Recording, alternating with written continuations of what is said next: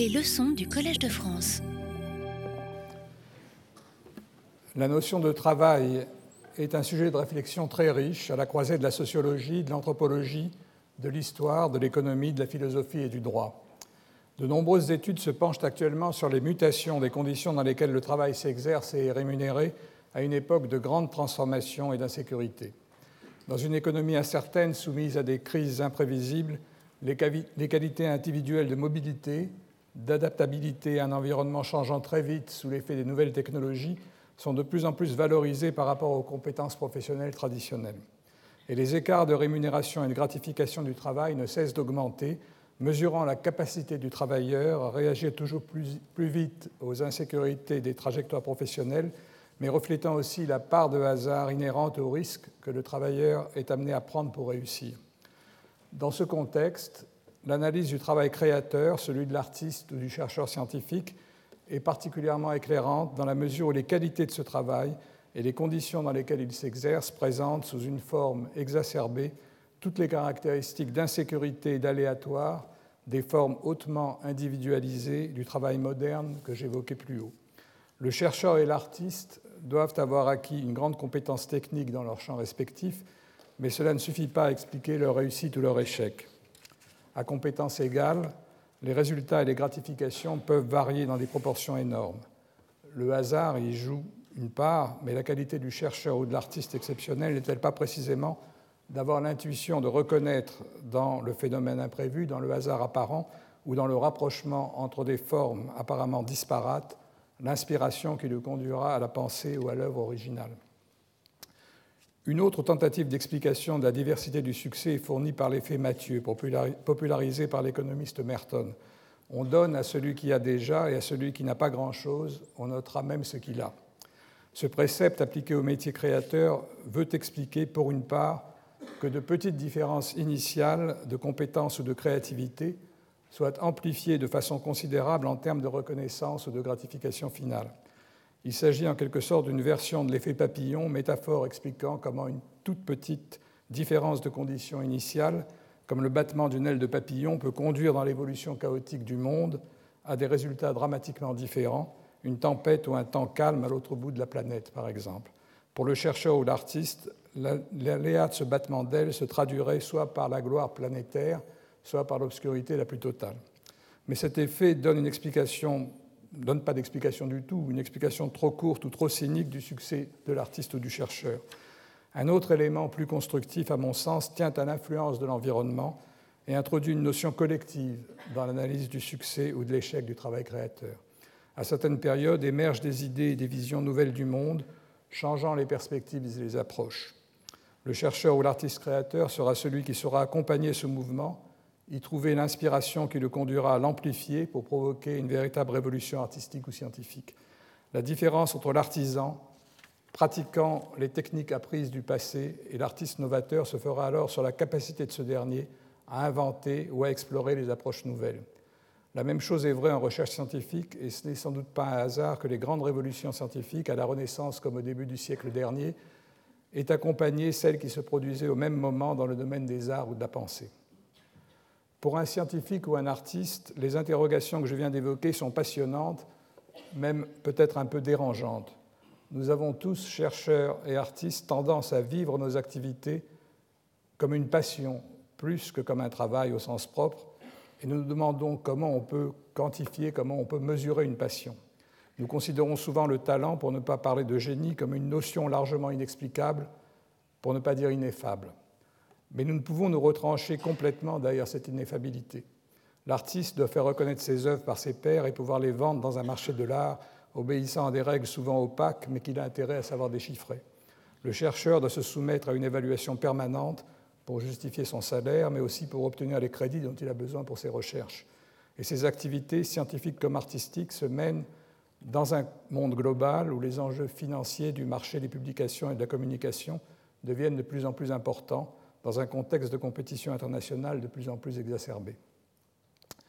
Pierre-Michel Minguer, qui inaugure aujourd'hui sa chaire intitulée Sociologie du travail créateur, étudie en profondeur les questions complexes et passionnantes que je viens d'évoquer. À travers des analyses très fines, qui à première vue s'intéressent à un domaine restreint et particulier du marché du travail, il étend ses réflexions à un champ bien plus vaste qui concerne toutes les formes modernes du travail, tendant de plus en plus à valoriser l'individualisme dans ce qui relève d'une économie des singularités. Le travail de l'artiste ou du scientifique constitue en quelque sorte un modèle idéal à partir duquel une réflexion plus générale sur les formes modernes du travail peut se développer. Le parcours de Pierre-Michel Minguer explique pour une part l'intérêt précoce qu'il a manifesté pour son champ de recherche. Excellent élève, passionné depuis son plus jeune âge par la musique, il a, à la suite d'études brillantes en Lorraine et en Alsace, intégré l'école normale supérieure en 1973 et passé l'agrégation de philosophie en 1975. Poussé par sa passion, il s'est ensuite intéressé dans son travail doctoral à la création musicale savante et à la cascade des innovations esthétiques de l'après-guerre en France et en Europe. Cela l'a conduit à analyser la trajectoire biographique, la formation, la carrière professionnelle et les positions esthétiques des compositeurs français vivants dans un contexte économique et institutionnel. Cette étude l'a amené à mesurer la distribution très asymétrique de la réussite matérielle et de la reconnaissance professionnelle et sociale de ses créateurs. Entré au CNRS en 1981, il y a accompli ensuite toute sa carrière jusqu'à son élection au Collège de France, en ajoutant depuis 1994 à ses activités la fonction de directeur d'études à l'EHESS. Pour résumer ses recherches, je citerai son présentateur au Collège de France, Pierre-Rosan Vallon, qui a écrit Pierre-Michel Minguer a orienté sa recherche vers une analyse systématique de la notion de travail créateur, visant à englober sous ce vocable l'ensemble des activités menées dans un contexte d'incertitude sur les conditions de production d'un résultat autant que sur la valeur relative de ces résultats ou des biens produits. J'ajouterai que Pierre-Michel Minguer a exposé les conclusions de ses travaux dans des livres largement reconnus en France et à l'étranger, dont je ne citerai que deux, Portrait de l'artiste en travailleur, métamorphose du capitalisme, publié en 2003, Le travail créateur, s'accomplir dans l'incertain, publié en 2009. Pierre-Michel Minguer, je suis heureux maintenant de vous donner la parole pour que vous nous présentiez votre leçon inaugurale intitulée La différence, la concurrence et la disproportion. Merci. Merci.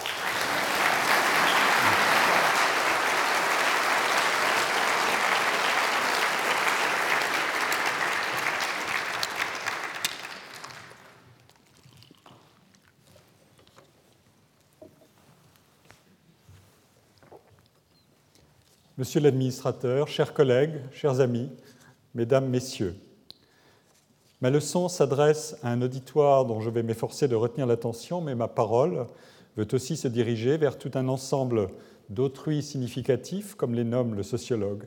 Il y a les aînés, il y a ceux qui comptent dans l'épaisseur d'une biographie personnelle et professionnelle, et puis il y a tous ceux avec qui s'établit un dialogue quotidien dans la solitude des lectures et des ruminations mentales. Roger Guenry et Pierre Rosanvallon ont été les initiateurs de cette chaire. Pierre Rosanvallon a présenté ma candidature.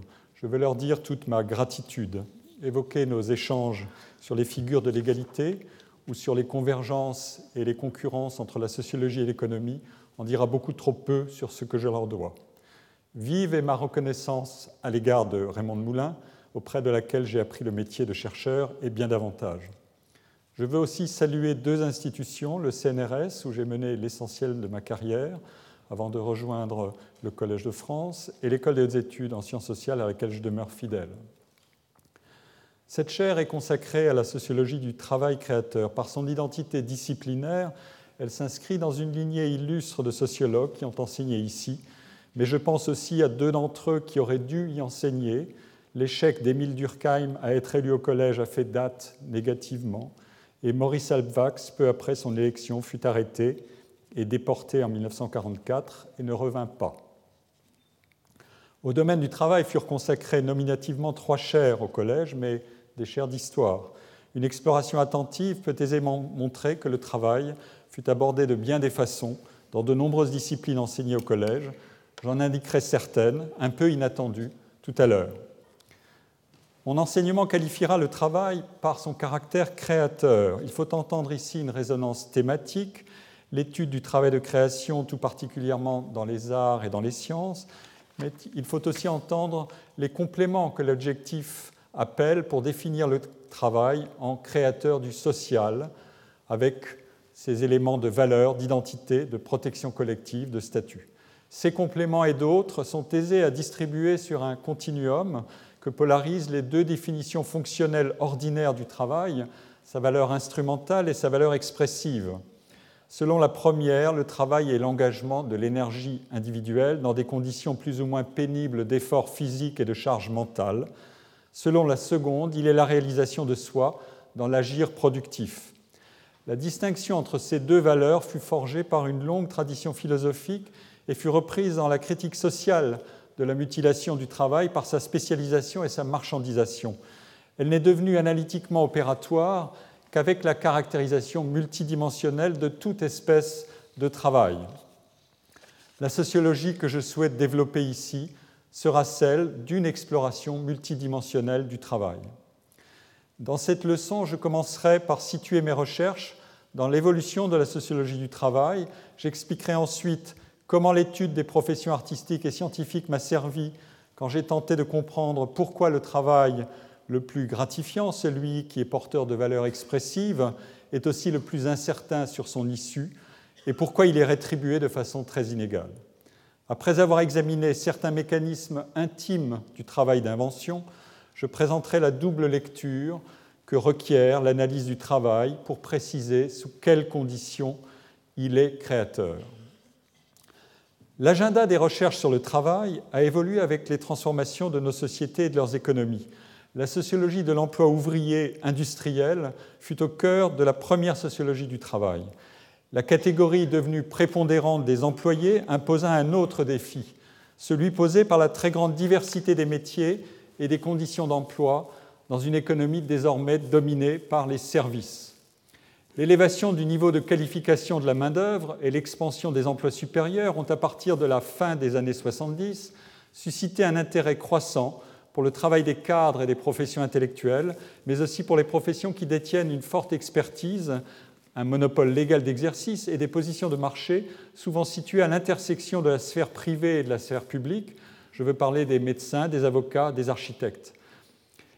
Les analyses consacrées à la croissance de l'emploi féminin ont beaucoup fait pour mettre en évidence toute la variété des mécanismes de discrimination visibles et invisibles sur le marché du travail les qualifications de la main-d'œuvre féminine ont progressé plus rapidement que celles des hommes, mais les inégalités de rémunération persistent. Une des recherches les plus éloquentes sur les discriminations à l'égard des femmes a porté sur les concours de recrutement dans les orchestres de musique classique.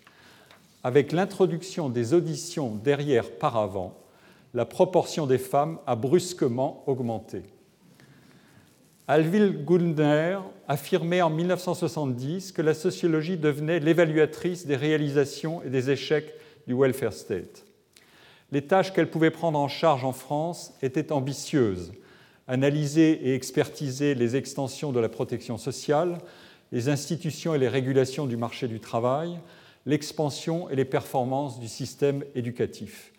Mais dix ans plus tard, le chômage avait commencé à s'enraciner les formes contractuelles d'emploi ont été démultipliées, l'opposition entre les insiders protégés et les outsiders exposés s'est renforcée et figée sur le marché du travail au détriment des jeunes et de la mobilité professionnelle. Après avoir été critique de l'émiettement du travail, la sociologie l'est devenue de l'émiettement de l'emploi. Les professions et les systèmes d'emploi dans les arts, auxquels j'ai consacré de nombreuses recherches, sont entrés dans l'agenda de la recherche sociologique depuis une trentaine d'années. Dans les années 1950, l'INSEE avait regroupé dans une même catégorie les artistes, le clergé, l'armée et la police, les professions sportives et quelques autres professions inclassables telles que les voyants et les radiesthésistes. Dans la nouvelle nomenclature des catégories socioprofessionnelles qui fut refondue notamment sous l'influence des théories sociologiques les plus avancées, et qui fut mise en œuvre en 1982, les artistes furent classés par l'INSEE parmi les cadres et les professions intellectuelles supérieures au voisinage des chercheurs et des enseignants. Mais le premier recensement qui exploitait cette nouvelle taxinomie révéla pour les artistes des traits bien singuliers. Une position économique les apparentant aux professions intermédiaires, une très forte dispersion des revenus et un taux élevé de sous-emploi et de pluriactivité, sans équivalent dans les professions supérieures. Comme l'ont montré toutes les comparaisons internationales, les scores d'inégalité dans les professions artistiques et scientifiques sont parmi les plus élevés des professions supérieures. La distribution des volumes d'activité et des gains monétaires dans les arts et la distribution de la notoriété et de la consécration dans les professions scientifiques sont très asymétriques. Environ 20% des individus concentrent à peu près 80% des rétributions monétaires ou symboliques qui sont mises en circulation. Et dans les arts, ceux dont les gains sont dans une année donnée nuls ou négatifs, c'est-à-dire nets des dépenses engagées pour pratiquer leur activité, sont plus nombreux que dans toutes les autres professions supérieures. Nul ne doit s'étonner alors qu'il existe au moins huit critères possibles ou huit définitions possibles de la professionnalité artistique. Raymond Moulin et Jean-Claude Passeron ont su débrouiller cet imbroglio en étudiant la population des artistes plasticiens. Les travaux que j'ai menés avec mon équipe de l'EHESS et du CNRS sur les conditions d'emploi et l'activité dans les arts du spectacle en ont directement bénéficié. L'attractivité des métiers, de création et de recherche est grande. Ils obtiennent des scores élevés dans les, dans les échelles de prestige des professions, comme dans la mesure de la satisfaction procurée par le travail, ainsi que l'a montré l'enquête de Christian Baudelot et Michel Golac sur le bonheur au travail. Mais tout aussi grand est le risque d'échec, de sous-emploi ou d'exercice hybride par combinaison avec des métiers adjacents de moindre intérêt. Des gratifications sociales et personnelles importantes, mais assorties de probabilités élevées d'un succès économique, du moins dans l'exercice de la partie la plus valorisée de l'activité, avec l'engagement dans ces métiers, aurions-nous affaire à un cas d'exceptionnelle préférence pour le risque? Pour répondre, nous disposons de l'argument de la double rémunération du travail. Je veux parler de sa composante monétaire, le revenu, et de sa composante non monétaire, les gratifications personnelles, psychiques et sociales attachées à l'exercice d'un travail stimulant, non simplement prescrit et peu routinier. L'analyse du double prix du travail est enracinée dans l'histoire. D'Aristote à Hannah Arendt et au-delà, il s'est agi de faire varier la valeur du travail avec ses degrés d'utilité directe ou indirecte et avec ses chances certaines ou incertaines d'accomplissement. La double sémantique du travail l'exprime bien, qui oppose le labeur à l'œuvre, le fardeau à la réalisation. L'argument avait permis à Durkheim de voir dans l'art une heureuse incarnation de la valeur civilisatrice des activités non assignées à des fins instrumentales et non traitées selon les lois habituelles de l'économie marchande, même si le même Durkheim se méfiait beaucoup de l'intempérance individualiste des artistes et de l'hédonisme contagieux que leur imagination excessive pourrait déclencher dans la société.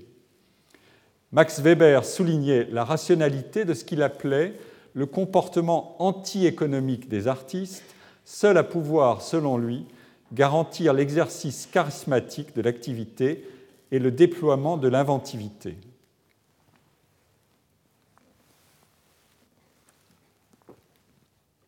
Pourtant, le travail dans les arts et dans les sciences est immergé dans l'évaluation le jugement, la comparaison et l'attribution différentielle de valeur sont les ressorts de l'allocation des emplois et des ressources et de l'organisation des carrières.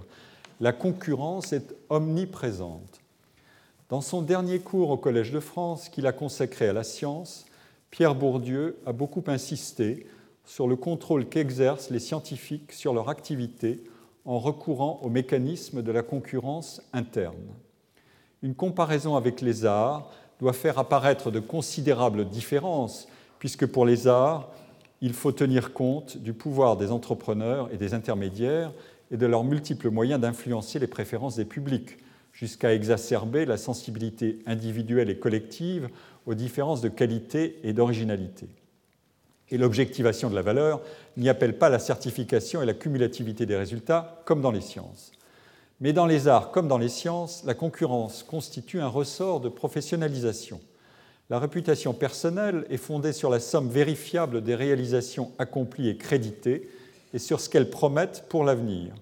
La réputation contient l'information nécessaire au fonctionnement de ce qu'on appelle des marchés professionnels avec leurs caractéristiques bien identifiées, la, compétition fondée sur l'expertise, la transférabilité des compétences d'une organisation à une autre et le rôle fonctionnel de l'estime des pairs qui scelle l'influence de la communauté professionnelle par-delà les murs de chaque organisation.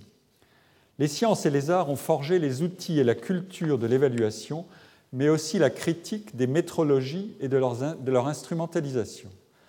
Lorsqu'une activité est peu risquée, l'innovation est simplement incrémentale et son évaluation est aisée. Mais le plus précieux, ce sont l'originalité et l'innovation de rupture. Leur genèse et l'évaluation immédiate de leurs caractéristiques sont beaucoup plus incertaines. Quand il faut estimer leur portée le tâtonnement et le rejet de la tyrannie du court terme sont des principes efficaces. Il existe une rationalité de l'inattention à l'égard des évaluations.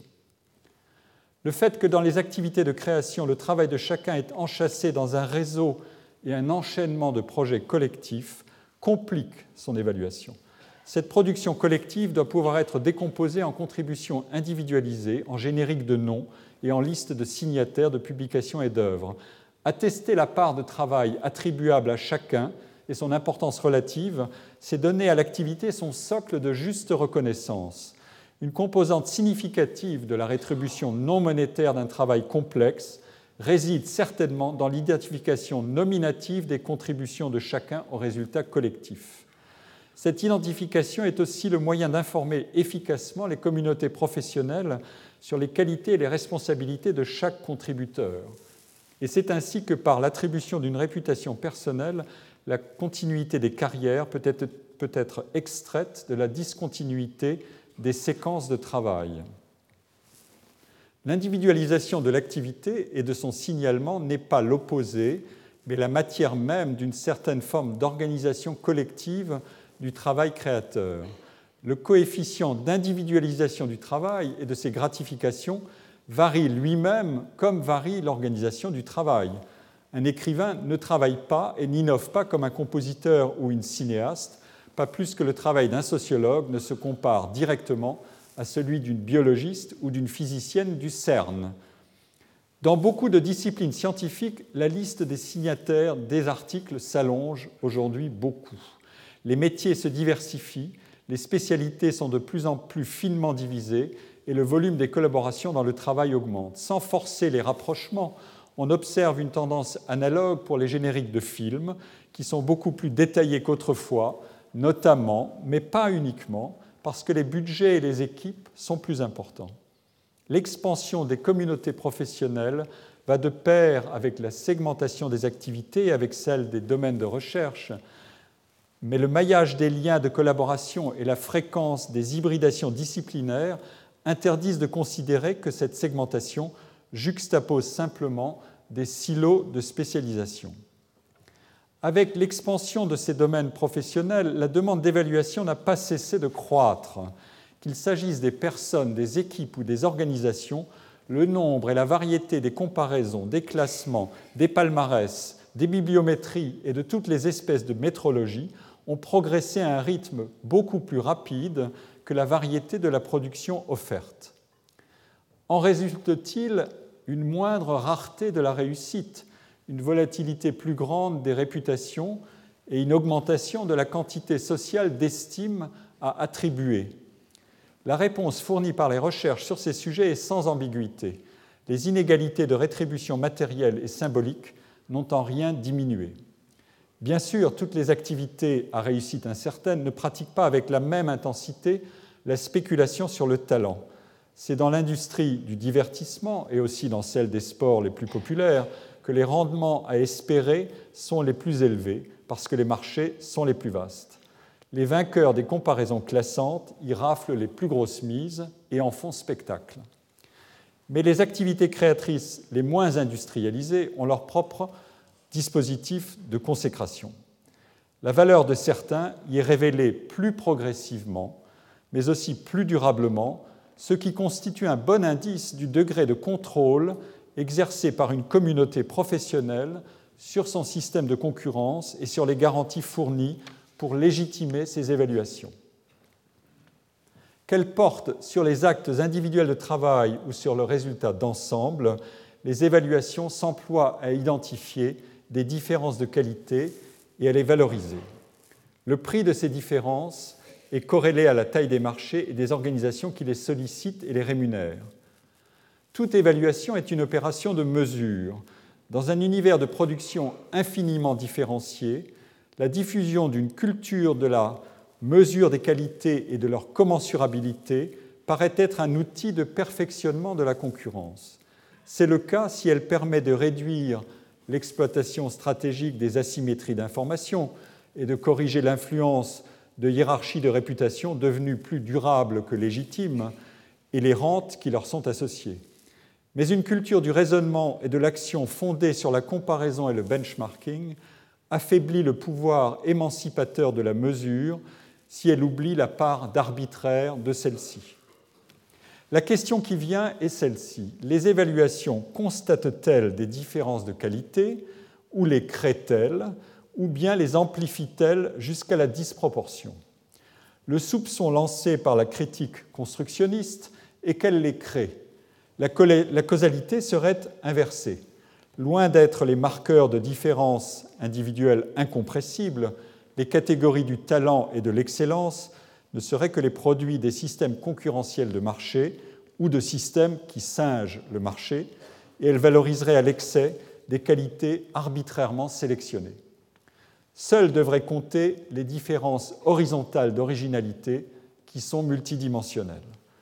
Graduées à son maximum sur l'échelle de radicalité constructionniste imaginée par Ian Hacking, ce soupçon conduirait à recommander l'abolition pure et simple de toute espèce de différenciation singularisante et à récuser l'essentiel des écarts de compétences, d'expertise, de valeur.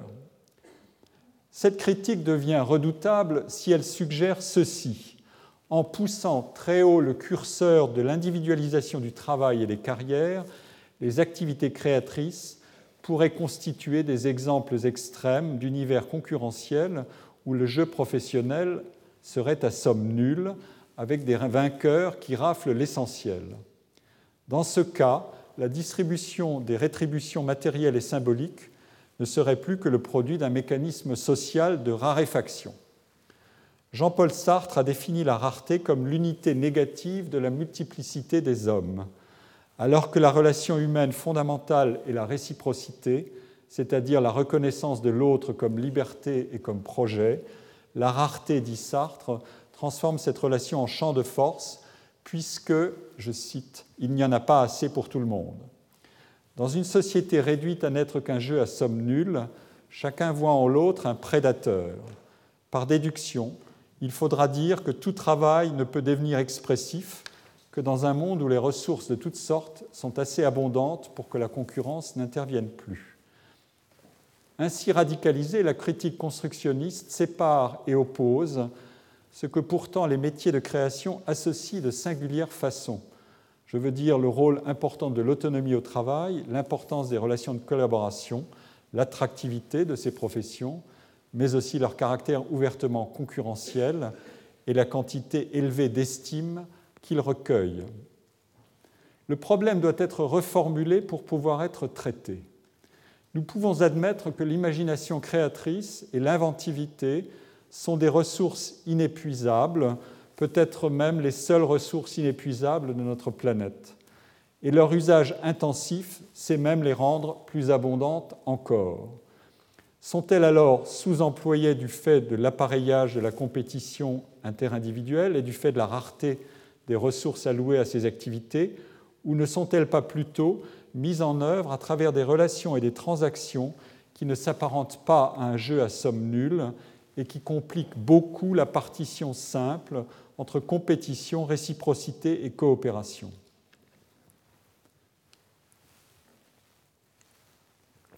L'un des défis adressés aux sciences sociales est de rendre compte à l'aide d'un même modèle explicatif du prestige social de ces activités, des trajectoires divergentes d'accomplissement professionnel et de la dispersion élevée des rétributions, monétaires ou non.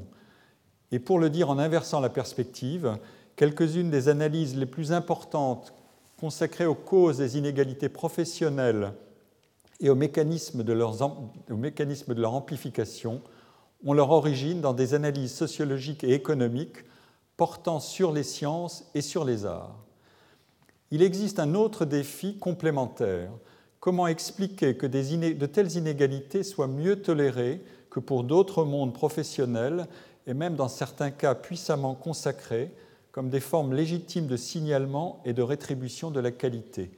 Est-ce en raison de l'incertitude intrinsèque du jeu professionnel ou en raison de l'existence d'une double monnaie de rétribution ou en raison des épreuves faiblement contestables d'objectivation de la valeur personnelle, ces problèmes pèsent un bon poids et je vais commencer à les explorer maintenant.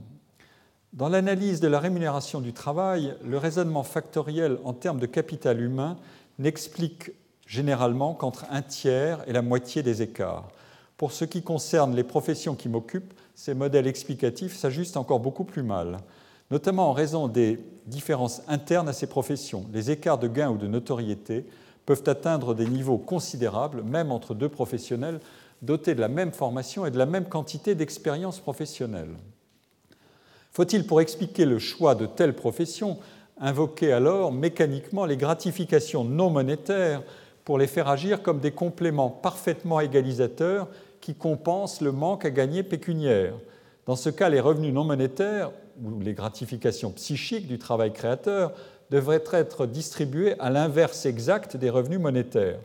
Mais voilà qui finirait par justifier toutes les précarités. Les écrivains romantiques avaient inventé le qui perd gagne, c'est-à-dire des gratifications psychiques provisoirement substituées aux revenus et même seules garantes possibles de lointains succès futurs, puisque, disait-il, le désintéressement protégerait la créativité de la corruption.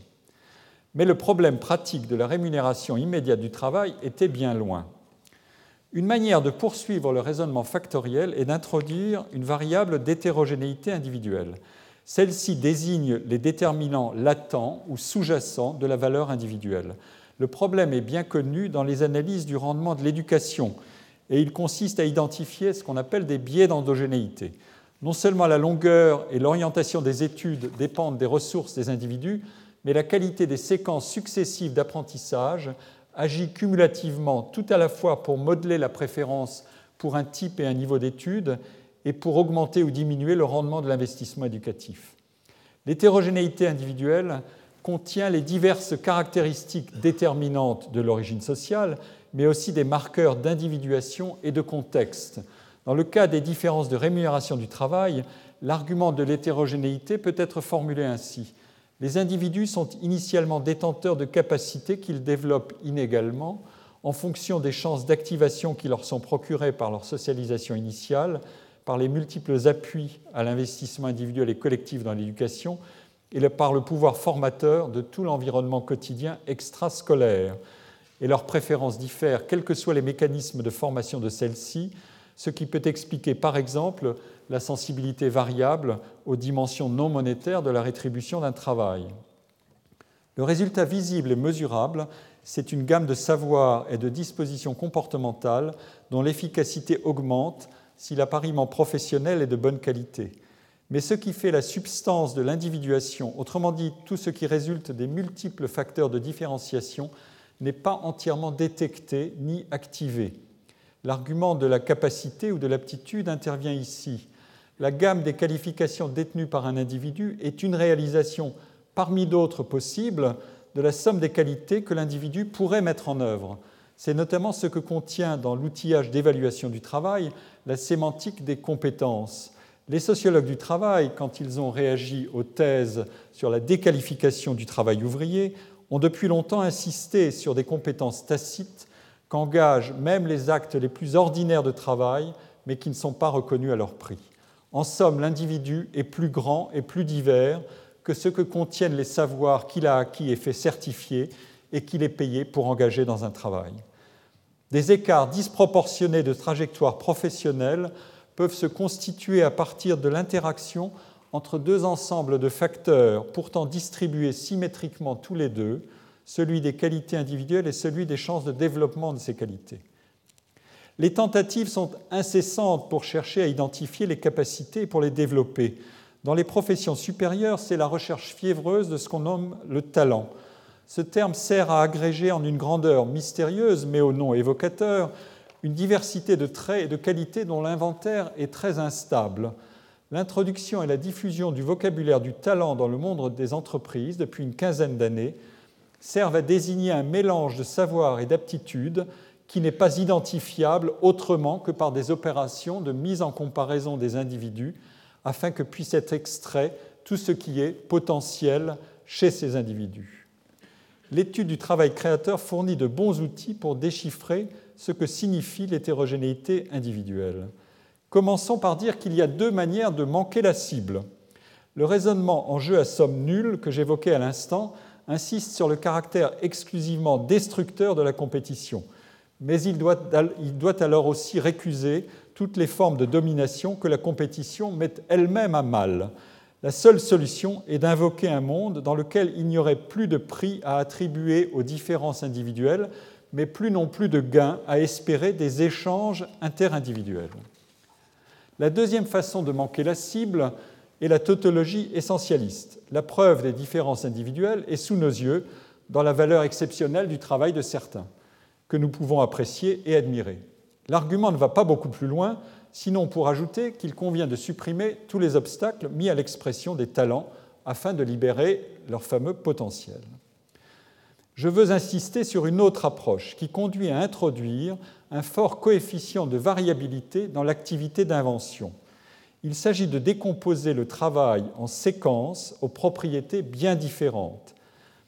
Mais si cette approche demeure exclusivement centrée sur les ressources et le comportement de l'individu seul, elle a d'abord un intérêt heuristique. Le sociologue peut prendre la main s'il exploite l'argument pour peupler la scène du travail d'invention. Examinons d'abord l'argument, puis nous préciserons le cadre sociologique qui est nécessaire à son enrichissement. Avant que prolifèrent depuis quelques 40 ans les recherches les plus diverses sur la créativité, avec leur cumulativité incertaine, de nombreux essais de caractérisation psychologique de l'imagination créatrice et du travail d'invention scientifique ont vu le jour depuis la fin du XIXe siècle, comme celles de Helmholtz, de Ribot, de Souriau, de Paulan, de Poincaré, de Vallas, puis un peu plus tard de Hadamard, de Simon ou de Campbell. Ces recherches décrivent généralement la succession des phases conscientes, infraconscientes et inconscientes du travail. Une population d'idées et d'hypothèses est constituée, puis elle est soumise à une multiplication d'épreuves, d'essais-erreurs ou de collisions par rapprochement et association imprévisibles. Le résultat est passé au crible pour détecter ce qu'il est, prometteur d'exploiter et de conserver, et beaucoup plus souvent ce qui doit être rejeté. Selon la formulation de Donald Campbell, les activités créatrices requièrent un travail intensif d'accumulation de matériaux, un mécanisme générateur de variations dans les associations, combinaisons et recombinaisons d'idées, un processus de sélection et un mécanisme de préservation et de reproduction des variations sélectionnées. On peut appeler chance la variabilité nécessaire à cette activité psychique est nommée intuition, la capacité d'identifier les solutions fécondes. C'est indiqué, peut-être trop commodément, le caractère imprévisible et émergent du résultat. Mais cette description entre en résonance avec les témoignages des chercheurs et des créateurs, même si elle est le produit d'introspection difficilement vérifiable. François Jacob a parlé de science du jour et de science de la nuit. L'activité associative infraconsciente et l'intuition sont la face nocturne, le travail organisé et rationnel constitue la face diurne. C'est la relation et la tension entre les deux forces ou entre les deux faces qui importent.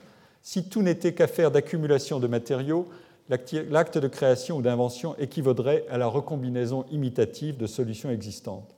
Mais s'il était trop largement assimilé à l'aléa, le travail créateur serait hors de portée de quelque volonté et de quelque engagement d'effort que ce soit, la loterie ferait tout, comme le soutiennent les conceptions naïves du génie ou du talent.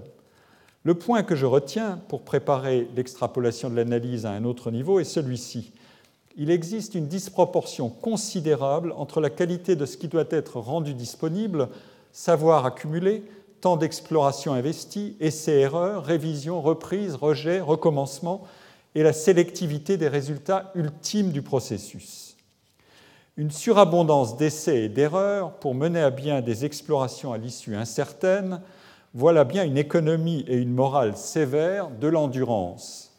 Paul Valéry énonçait ainsi la comptabilité négative du labeur créateur. Le travail sévère en littérature est mesuré par le nombre des refus, la quantité des solutions que l'on rejette.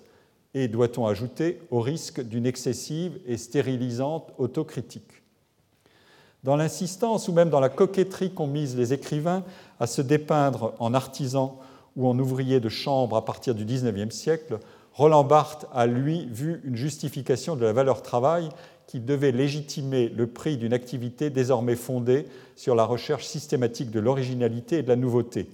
C'est souligner combien le couple travail-incertitude importe. Ce couple active en quelque sorte une rationalité indirecte. Dans une activité mal assurée de ses chances de réussite, la réussite sera obtenue de manière essentiellement dérivée, selon l'argument de Jon Elster. Loin de nous confiner dans la description d'une succession d'états, les recherches psychologiques et cognitives sur le travail créateur nous invitent à enrichir notre conception de l'action. Gilles Gaston Granger a forgé une stylistique pour explorer la production scientifique comme un travail et pour la rapprocher sur main point de la création artistique. L'individuation y est le résultat en quelque sorte stéréoscopique d'une multiplicité de structurations concurrentes simultanément possibles, nous voici introduits à la dynamique des activités qui contiennent, en raison même de leur teneur en inventivité, de multiples cheminements possibles, non pas seulement au point d'origine, mais dans son cours même. L'argumentation qu'on peut retrouver chez Merleau-Ponty ou tout autant dans la philosophie pragmatique d'un John Dewey disent en somme ceci les caractères d'imprévisibilité, d'incertitude, de jeu et de surprise qui sont associés à la variabilité dans le cours du travail doivent demeurer en tension avec les mécanismes de contrôle progressif qui dessinent l'arc d'une réalisation et avec les routines issues d'apprentissage précédents. En réalisant que le cheminement de leur travail n'est pas entièrement déchiffrable, les créateurs peuvent vouloir conserver les traces multiples du processus pour chercher à le comprendre, pour en réviser le résultat, mais aussi pour puiser dans le réservoir des possibilités inexploitées. J'examinerai cette question dans l'un de mes cours pour répondre à une question d'apparence anodine, comment s'y prend-on pour achever une œuvre ou pour ne pas l'achever? Pour montrer ce que la sociologie peut extraire de telles analyses, un cadre théorique est nécessaire qui permette d'analyser le travail comme un système d'action et qui permette de configurer l'environnement de l'action dans les mêmes termes. La scène du travail créateur, trop centrée jusqu'ici sur l'individu, se peuplera rapidement à partir de là. La réalité sociale peut être conçue comme un système de relations. Chaque entité porte l'empreinte de ses relations avec son environnement. Une part considérable de cet environnement n'est que la persistance ou la reproduction d'états antérieurs, mais une partie varie à partir de recombinaisons incessantes des relations entre toutes les unités significatives du champ d'action. Les situations dans lesquelles l'action se déploie sont formées comme des dosages changeants de stabilité et de variabilité. Si l'action s'établit dans un système de relations, l'interaction en constitue la pierre angulaire. La substance relationnelle de l'action individuelle est alors définie par la perspective que chacun prend sur le comportement d'autrui et sur les conclusions à en tirer pour orienter son propre comportement et ses décisions dans l'action conjointe. Les relations dans l'interaction peuvent être symétriques, c'est l'alliance, ou asymétriques, la réciprocité qui n'est pas assurée de se consolider, ou antisymétriques, la domination l'environnement de l'acteur est défini en termes homologues. Quand il n'y a pas la reproduction de l'état antérieur, l'action cesse de s'y ajuster de façon automatique et routinière. Si l'environnement varie, il peut, alors être défini comme une somme de situations possibles dont la réalisation dépend d'événements qui peuvent advenir sans mon intervention ou d'événements qui ne surviennent qu'en raison de mes initiatives. Ainsi, dans l'activité professionnelle, prendre des risques ou au contraire choisir des cas simples à résoudre ou encore apprendre les différentes facettes d'un métier et déterminer sur lesquelles se concentrer et lesquelles pouvoir déléguer, c'est faire tout ensemble l'expérience de la contingence et de la variabilité des situations de travail et celle des routines organisationnelles. Nous pouvons alors procéder à une double lecture du travail. Les métiers se distinguent par des graduations de complexité, de responsabilité et par des différences de rémunération les mécanismes de stratification mettent en jeu des niveaux de compétences, des étendues de contrôle et des capacités de monopolisation de certains domaines d'exercice des compétences. Mais cette lecture du travail ne suffit pas. Dans une conception complémentaire, l'environnement avec lequel interagit un individu est décomposable lui-même en relations diversement récurrentes et prévisibles. Et l'activité est décomposable en un ensemble de tâches et de composantes qui leur sont associées. Ces tâches et leurs interactions sont différemment sollicitées dans l'environnement où elles s'exercent. Qualifier en termes probabilistes ces réalités épaisses que sont les professions et les organisations est, je crois, un principe heuristique efficace. Examinons la partie de la distribution des métiers où la variabilité du travail est la plus importante. La maîtrise d'une tâche varie assurément avec sa complexité, mais aussi avec la probabilité de l'exercer dans une gamme de situations diverses. La fréquence d'exercice d'une tâche complexe et son potentiel formateur sont déterminés par le taux de succès antérieur de l'individu ou de l'équipe et par la qualité des partenaires de travail. Un mécanisme d'apprentissage et d'avantage cumulatif peut se déclencher qui amplifie des écarts d'expertise et d'habileté. Le déploiement des capacités individuelles dépend en somme d'une combinaison variable de facteurs. Quelles compétences les tâches à faire sollicitent-elles et développent-elles? Qui sont mes partenaires de travail? Comment réagit le destinataire de mon activité? Que font les concurrents? Cette variabilité interdit d'adopter une vision simple de la distribution des capacités au sein d'un groupe professionnel.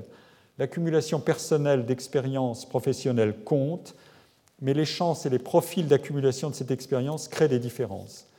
Cette perspective processuelle et relationnelle débouche sur une caractérisation des emplois et des métiers comme des ensembles de tâches, de routines, d'aléas, de solutions à inventer sur le tas, de risques et d'épreuves d'incertitude à gérer individuellement et collectivement.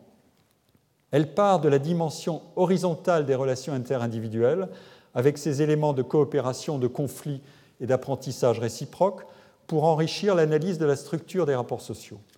Si je demande quelles sont mes chances d'obtenir un travail, je vais faire apparaître le pouvoir prédictif de la formation du diplôme avec la caractérisation des emplois dont ils sont la colonne vertébrale.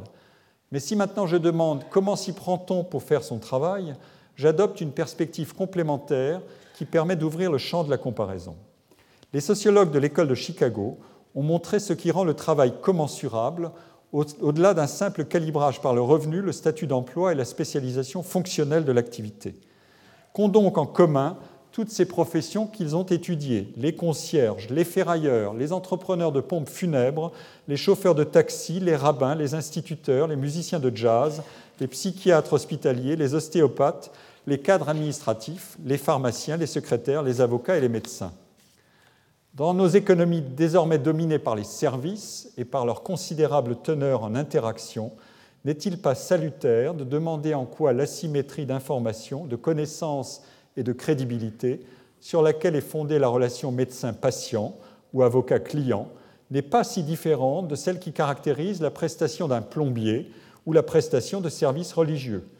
En suspendant les hiérarchies de crédibilité et de prestige des différents métiers, nous avons accès à toute une dynamique des processus sociaux dont l'analyse complète l'approche verticale par les qualifications et par les chances de gain.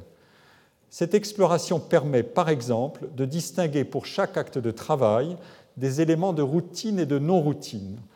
Nous pouvons procéder à une cotation des diverses tâches réunies dans une activité selon les exigences cognitives, émotionnelles et physiques qu'elles comportent, selon leur caractère gratifiant, lassant, rebutant ou pénibles, et selon la variété et la flexibilité des routines qu'elles sollicitent. Cette décomposition analytique du travail permet d'enquêter sur l'exposition des métiers aux effets des innovations technologiques et à la globalisation des marchés du travail. Une telle perspective n'est pas nouvelle, mais elle a gagné en importance dans l'agenda des recherches sociologiques et économiques sur le travail. Certaines tâches sont directement complémentaires des évolutions technologiques et en bénéficient beaucoup.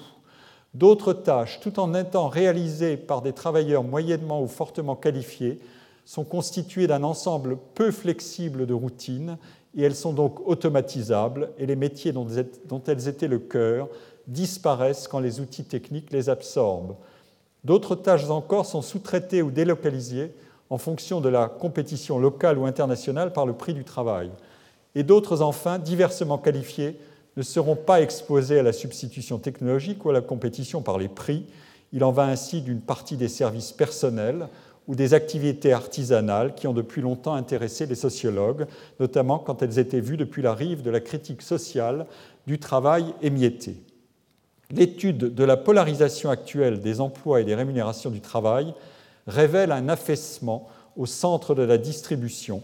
La notion de classe moyenne, agrégat statistique, devient une zone de centrifugation des qualités du travail au contact des cascades d'innovation technologique et organisationnelle. De la sociologie des professions telles que l'ont renouvelé des sociologues comme Hughes, Stinchcombe, Becker ou Abbott, nous vient un autre apport. Il s'agit d'analyser la dynamique de recomposition incessante des métiers par agrégation et désagrégation de tâches. Une profession évolue si elle parvient à déléguer les tâches routinisables à une profession moins enviable ou à l'inverse, si elle parvient à faire reconnaître les compétences qu'exige l'exercice de tâches exigeantes ou encore si elle parvient à concurrencer des professions supérieures en captant des tâches que celles-ci ont antérieurement monopolisées. Les tâches qu'une profession entend se réserver ne lui sont après tout attachées par aucun lien absolu et permanent de nécessité. Entre la gynécologue, la sage-femme, l'infirmière et l'aide-soignant, une délégation en cascade de tâches de soins aux malades est organisée, mais dont la géométrie est mouvante. La caractérisation analytique du travail explique aussi pourquoi la valeur formatrice des actes de travail varie considérablement. Un travail est non seulement qualifié, mais qualificateur. L'argument de la variabilité du risque intervient ici pour définir un équilibre. D'un côté, exercer un métier enviable offre souvent la capacité de choisir les cas et les problèmes à traiter pour maximiser le potentiel formateur du travail en diminuant la routine. De l'autre, il faut maintenir une intensité de pratique suffisante et donc entretenir une virtuosité de routine pour diminuer les risques d'erreur. La routine a aussi sa valeur protectrice. L'une des grandes leçons de la sociologie du travail apparaît, qui a été trop oubliée depuis que tout l'appareillage de l'évaluation du travail et des travailleurs a imposé ses objectifs et suscité ses controverses plutôt que d'identifier simplement les facteurs de la réussite et de la performance dans le travail, il faut aussi comprendre ce que nous, nous apprennent le risque d'échec, le tâtonnement par essai et erreur et l'aléa générateur d'initiatives incertaines et de décisions rectifiables. On comprendra mieux comment le travail individuel est enchâssé dans un, ensemble de dispositifs collectifs destinés à gérer les erreurs, les fluctuations de performance et à convertir certaines marges de manœuvre en ressources pour l'action plutôt qu'en défaillance nuisible à l'organisation. En situation de travail, chacun doit pouvoir assumer ses responsabilités, mais aussi pouvoir sauver la face en prenant à sa charge certains risques non transférables et en en déléguant légitimement d'autres. Le propre de l'immersion du travail dans les relations d'échange et de réciprocité est de placer chaque individu dans une cascade d'interpolation incessante le décalage entre mon urgence de client et le traitement routinier de ma demande par le professionnel est celui que dans une situation inversée, je ferai ressentir à autrui quand j'aurai à répondre à sa demande pour ma compétence et mon attention. L'intercompréhension exige la multiplication des perspectives sans que les relations d'interdépendance abolissent les différences de position. Ce qui est banal et dérisoire pour moi, pour autrui, peut être vital ou décisif pour moi. La demande de sens dans le travail ne se conçoit pas hors de ces interpolations. Nous disposons ainsi de deux lectures complémentaires du monde du travail. Une lecture verticale situe les individus dans un cumul de différences et d'inégalités, d'expertise, d'autorité, de crédibilité, de pouvoir social, de rémunération. Dans sa forme la plus séparatrice, cette lecture oppose le labeur à l'ouvrage, le travail à valeur instrumentale et le travail à valeur expressive. Dans une conception relationnelle du travail, la dignité de la personne émerge de l'interchangeabilité des perspectives. Savoir se mettre à la place d'autrui est une mécanique infraconsciente, essentiellement immergée dans des routines comportementales et cognitives, et elle ne fait surface que lorsque le déroulement de la situation est problématique. C'est cette substance relationnelle qui est le ciment des rapports de réciprocité. Le recours à cette dimension de réciprocité me rapproche ici des travaux de Pierre Rosanvallon sur l'égalité.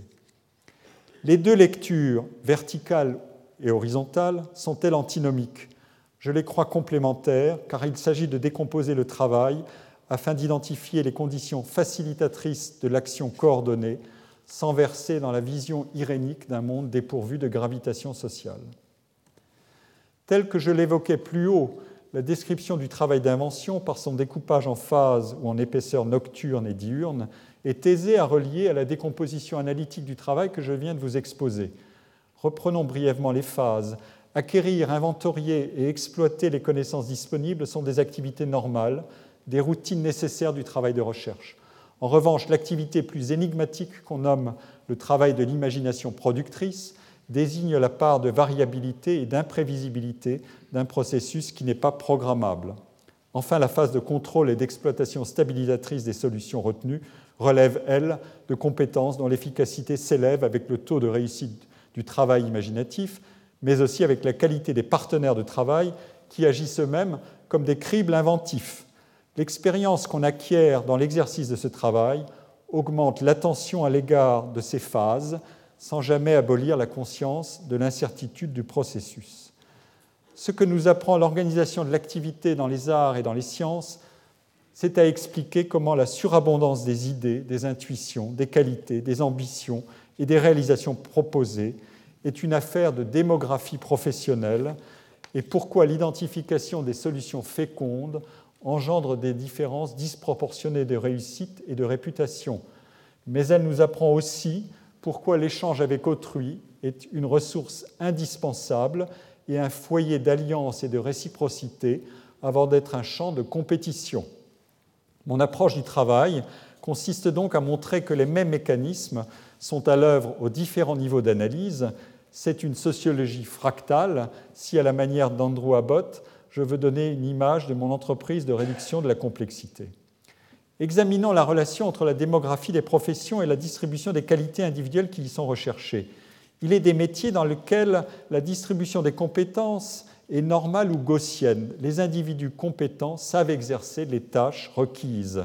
Quant au travail remarquable de certains, si appréciable soit-il, il n'aura pas d'effet proportionné sur la réussite de l'organisation.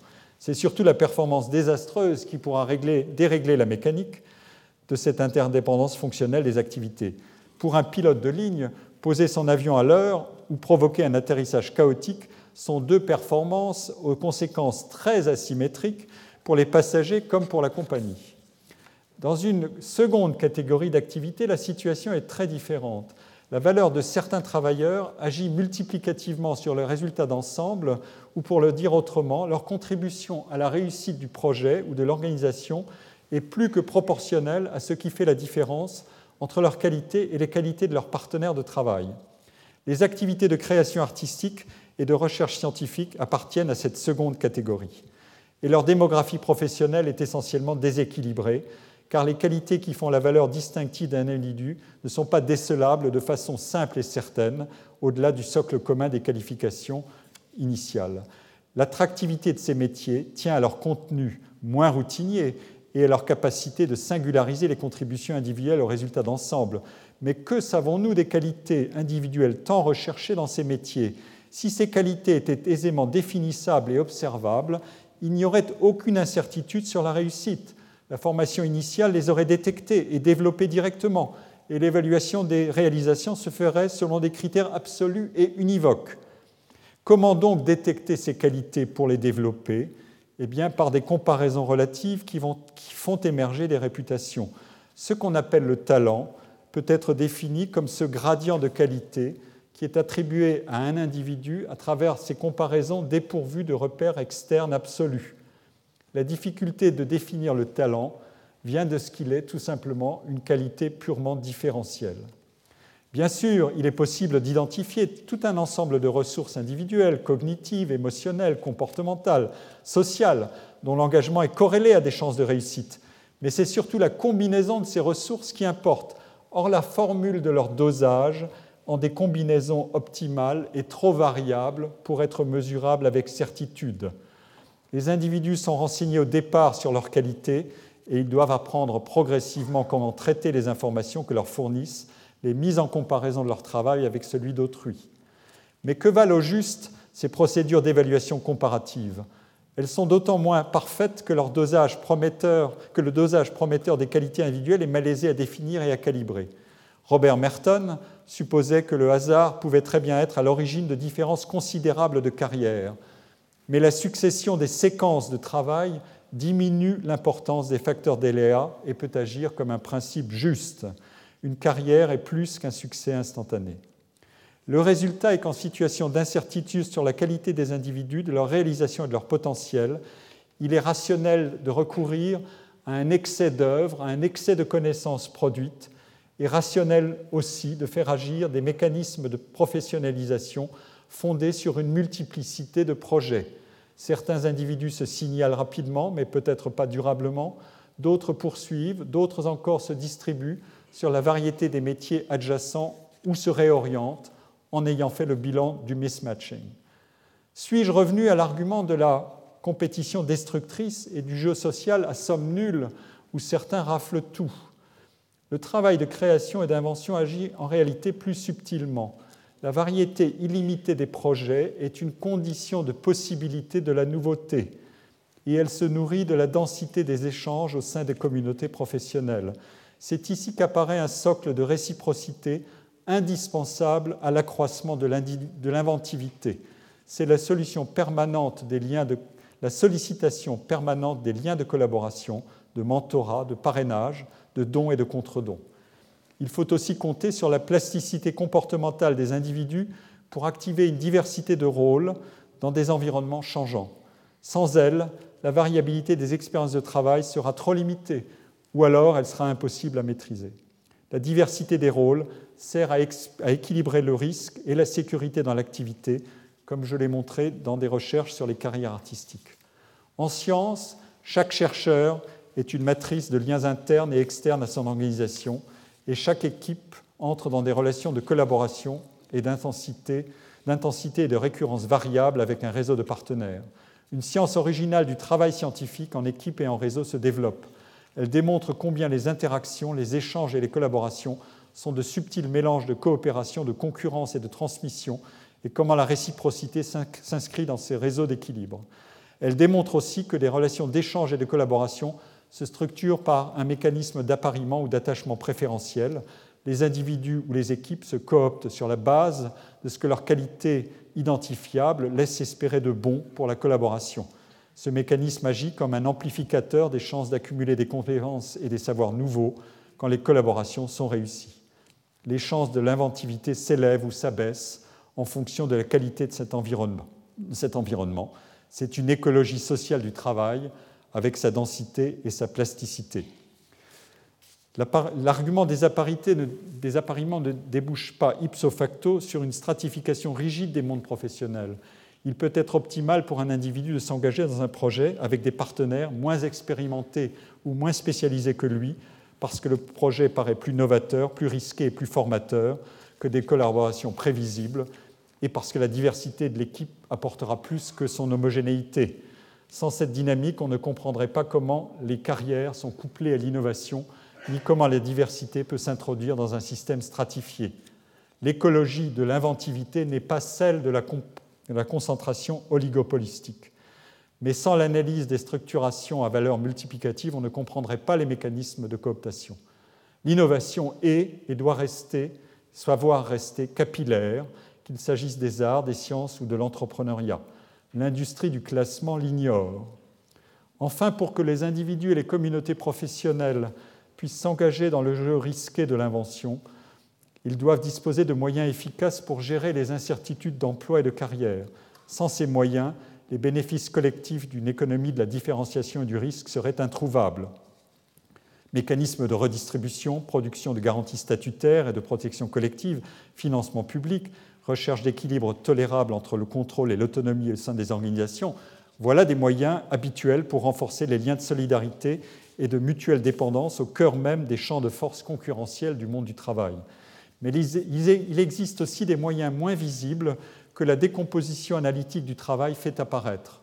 Le travail de création et d'invention ne serait pas socialement viable si les métiers n'étaient pas structurés pour absorber une partie des risques d'échec.